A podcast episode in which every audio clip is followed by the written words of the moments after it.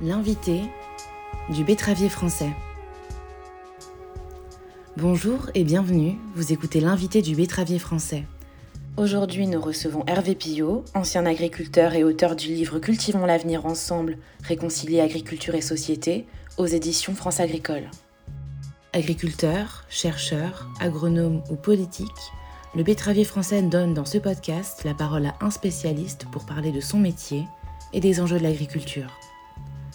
Un entretien animé par Adrien Cahuzac, rédacteur en chef adjoint du betteravier français.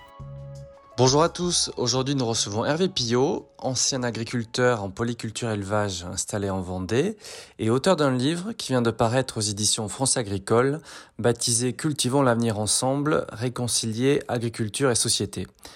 Hervé Pillot, bonjour.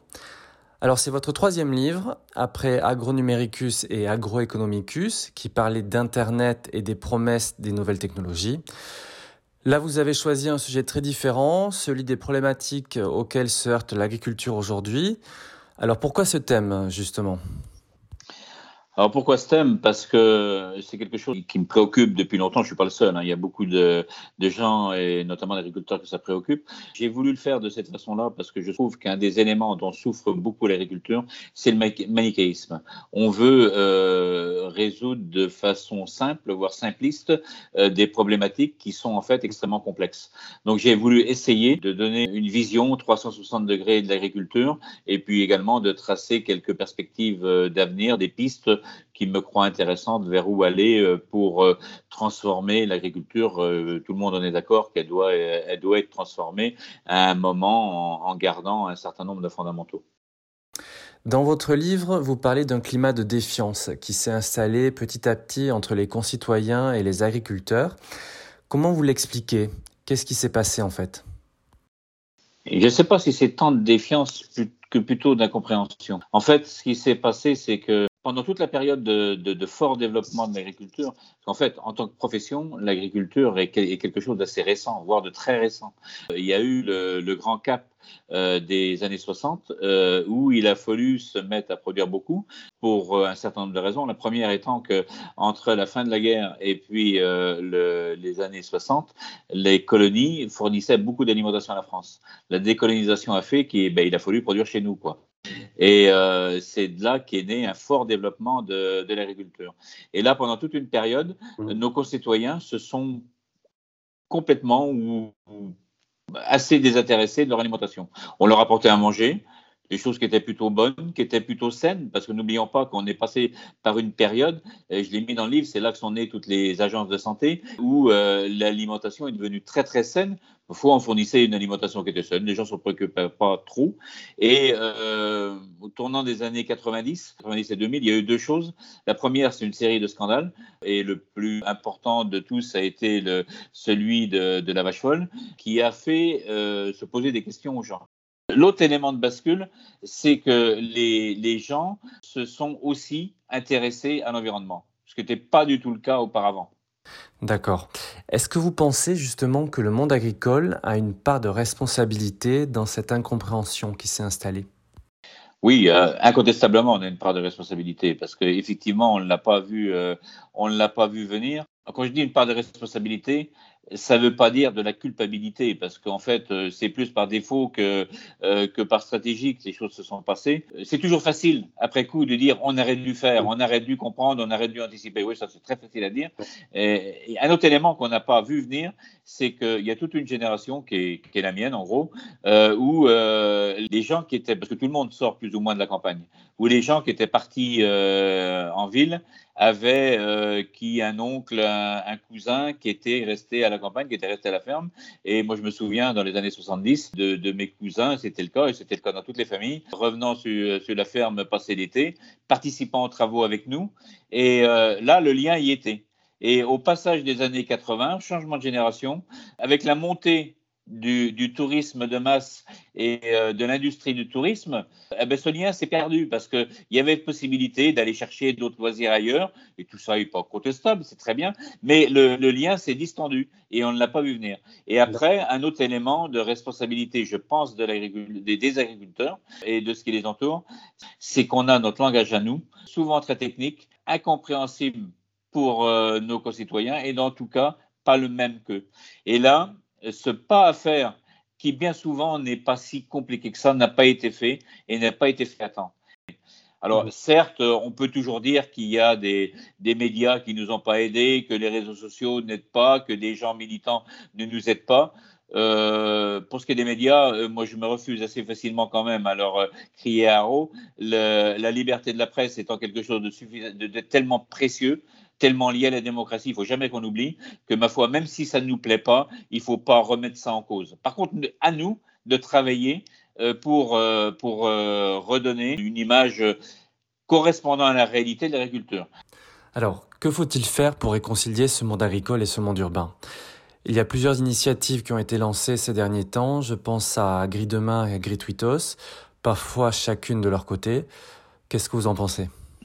Alors, je suis dans l'un et l'autre, Gris-Demain et puis France Agri-Twitos, et c'est vrai que c'est des belles initiatives. Il y a un élément qu'on dit, à mon sens, trop peu, c'est que la première chose à faire, la première, même si c'est pas toujours évident, c'est d'abord l'écoute. D'abord écouter l'autre à qui on veut faire passer le message. Si on veut comprendre euh, pourquoi il, pense les choses de telle et telle façon, la première chose à faire, c'est de l'écouter. Et euh, quand on l'a écouté, eh ben après, on peut passer euh, des, messages. Et bien souvent, chacun fait une partie du chemin. Parce qu'il faut, il faut euh, avoir l'humilité de, dire qu'on ne détient pas, nous, agriculteurs, non plus toute la vérité sur notre métier, sur nos façons de faire, et que l'écoute des choses, des autres est un enrichissement pour nous aussi on le voit, euh, que ce soit dans, les deux associations, euh, que ce soit les youtubeurs qu'on connaît, ceux qui ont le plus d'impact, c'est ceux qui d'abord écoutent pour pouvoir répondre. Alors, sans pour autant tomber dans l'angélisme. Il y a des moments qui euh, c'est permis de, répondre avec avec, j'allais dire un peu de virilité, mais ça, fait partie du, du, jeu. Mais à partir du moment qu'on sait s'écouter, on peut après être ferme dans ses propos. Mais je pense que ça, c'est un élément essentiel de savoir écouter l'autre. Hmm, d'accord. Alors, une autre thématique abordée dans votre livre, le numérique et les nouvelles technologies. C'est un sujet que vous connaissez bien. Qu'est-ce que cela peut apporter à l'agriculture pour le futur? Alors, il y a un certain nombre d'éléments qui n'ont pas changé depuis mon premier livre là-dessus, euh, au moins dans, ma, dans mes réflexions. Le premier, c'est que dans les sources d'évolution pour l'agriculture, c'est de passer d'une agriculture intensive en utilisation d'intrants à une agriculture intensive en utilisation de connaissances. L'idée n'est pas de moi. La première personne à qui j'en ai entendu parler, c'est Michel Griffon, euh, qui, était, qui est un des pères de l'agroécologie quelque part, euh, quand il a conceptualisé avec quelques autres, euh, dont j'étais d'ailleurs, l'agriculture écologiquement intensive. on est dans les, on, est dans, dans, les mêmes leviers que, que l'agroécologie. Et cette agriculture de connaissances ne peut se faire que si on se donne la capacité d'agréger suffisamment de connaissances je vous ai parlé tout à l'heure au départ de la complexité du monde, de la complexité du vivant et du risque de manichéisme. Le numérique est une formidable chance pour pouvoir euh, utiliser tous les secrets que la nature euh, nous, réserve encore. On est loin, loin, loin d'avoir tout découvert. Et euh, le cerveau d'un homme euh, ou même de plusieurs n'est pas suffisant pour arriver à, comprendre et à, activer euh, tout ça. Moi, je crois beaucoup, par exemple, dans le, biomimétisme euh, comme source de solution. Après, je vais appeler un mot qui pour certains est un gros mot, mais si on veut industrialiser les process, c'est-à-dire les rendre véritablement reproductibles, il faut qu'on s'en donne les moyens. Le numérique peut nous permettre ça.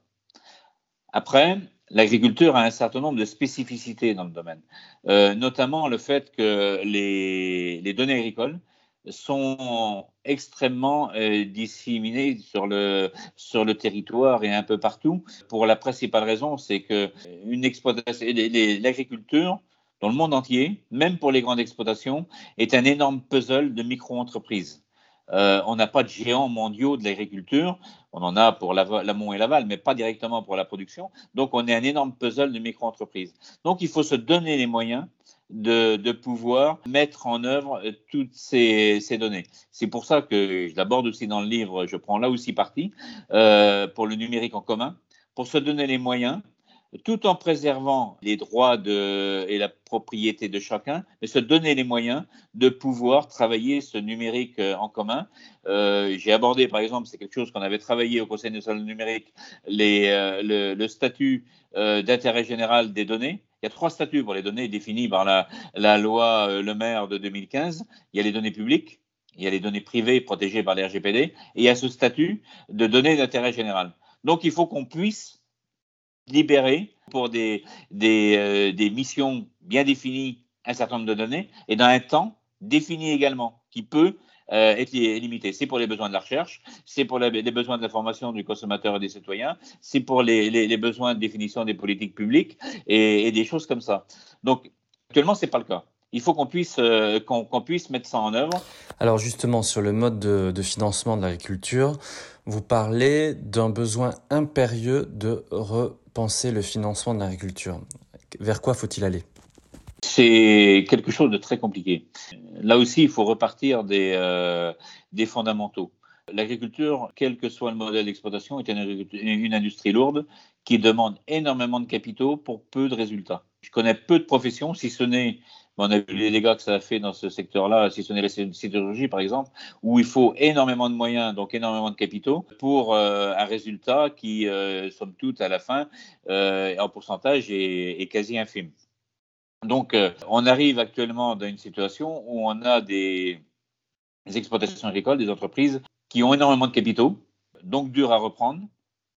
Donc, je pense qu'il y a un modèle à inventer de capitalisation dans l'agriculture mais là, derrière, il y a une deuxième question, euh, qui est celui de la gouvernance, qui est toujours liée à, la mobilisation des capitaux.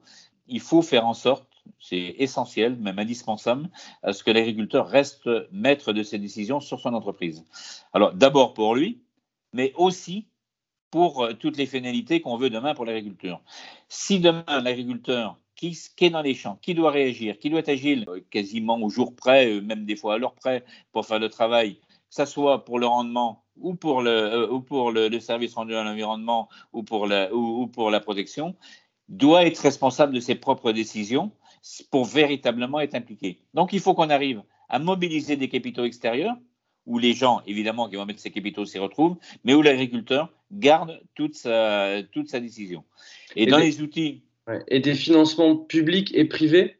Oui, totalement, oui. Les deux, parce que je crois beaucoup au mixte euh, et puis à la, complémentarité publique-privée, parce qu'on a besoin d'un cadre public pour, euh, pour mettre en œuvre des politiques publiques, parce que l'agriculteur, quelque part, euh, répond à deux missions de service public. Une qui est de, nourrir l'ensemble de la population de son territoire, voire d'autres territoires, parce que des contrées comme les nôtres se doivent d'avoir une politique d'exportation, je le dis aussi dans le livre, parce qu'on a des terres et des savoir-faire qui nous le permettent, et certaines zones sur, la planète n'ont pas suffisamment de terres pour nourrir la population.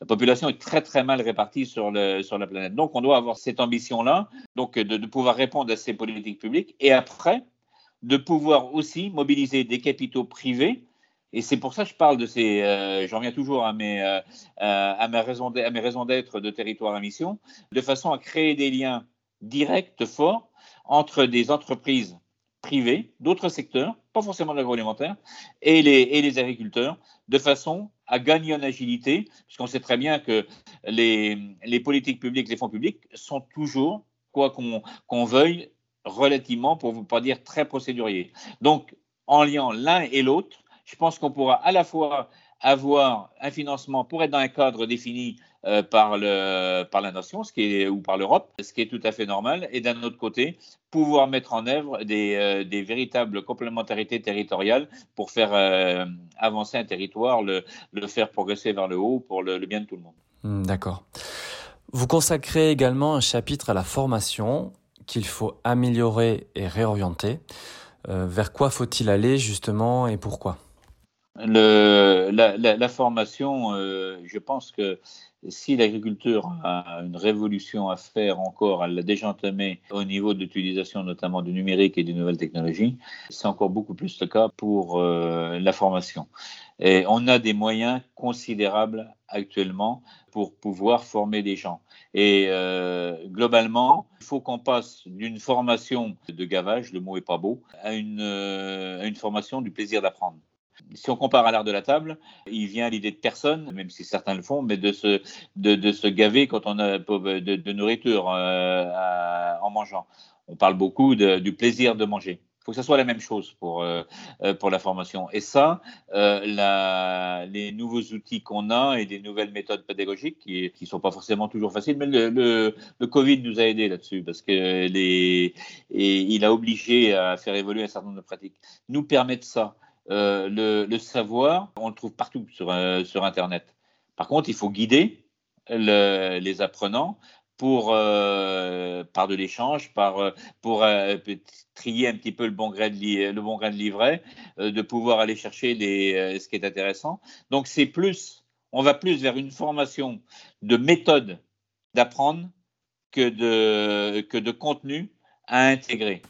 Et euh, justement, euh, pour l'enseignement agricole, est-ce que ça peut passer par des initiatives euh, nouvelles, privées, comme celle d'Hectare? Qu'est-ce que vous en pensez? Alors, des initiatives privées comme celle d'Hectare, moi, je m'en réjouis. Parce que on a toujours besoin de nouveautés, de gens qui nous fassent et qui nous font nous remettre en cause. Personne n'a la vérité et surtout personne ne l'a définitivement. Donc moi je salue ce genre d'initiative. Et puis euh, quoi qu'on dise, euh, l'agriculture n'a pas suffisamment de capitaux pour se priver de, gens, même s'ils ont peut-être des arrière-pensées. Puis vous dirais, peu importe pour moi, euh, qui sont prêts à mettre des sommes d'argent assez importantes pour accompagner l'agriculture. L'idée première étant qu'il va y avoir 50% des agriculteurs qui vont quitter le métier dans les dix ans qui viennent, euh, ben, on, a besoin de, on a besoin toutes les forces pour y arriver. Extar en est une. Moi, je pense qu'il faut s'en féliciter de l'avoir. Dire que le modèle est, parfait, il est ni plus ni moins que les autres. C'est un modèle parmi les autres, mais qu'il faut considérer à sa juste valeur. Merci Hervé Pillot. Je rappelle que vous venez de publier un ouvrage intitulé Cultivons l'avenir ensemble, réconcilier agriculture et société aux éditions France Agricole. Merci à tous, je vous donne rendez-vous pour un prochain numéro de l'invité du Ravier français. Les podcasts du Betteravier français, présentation Adrien Cahuzac, montage Anna Outi, une édition CEDA 2021.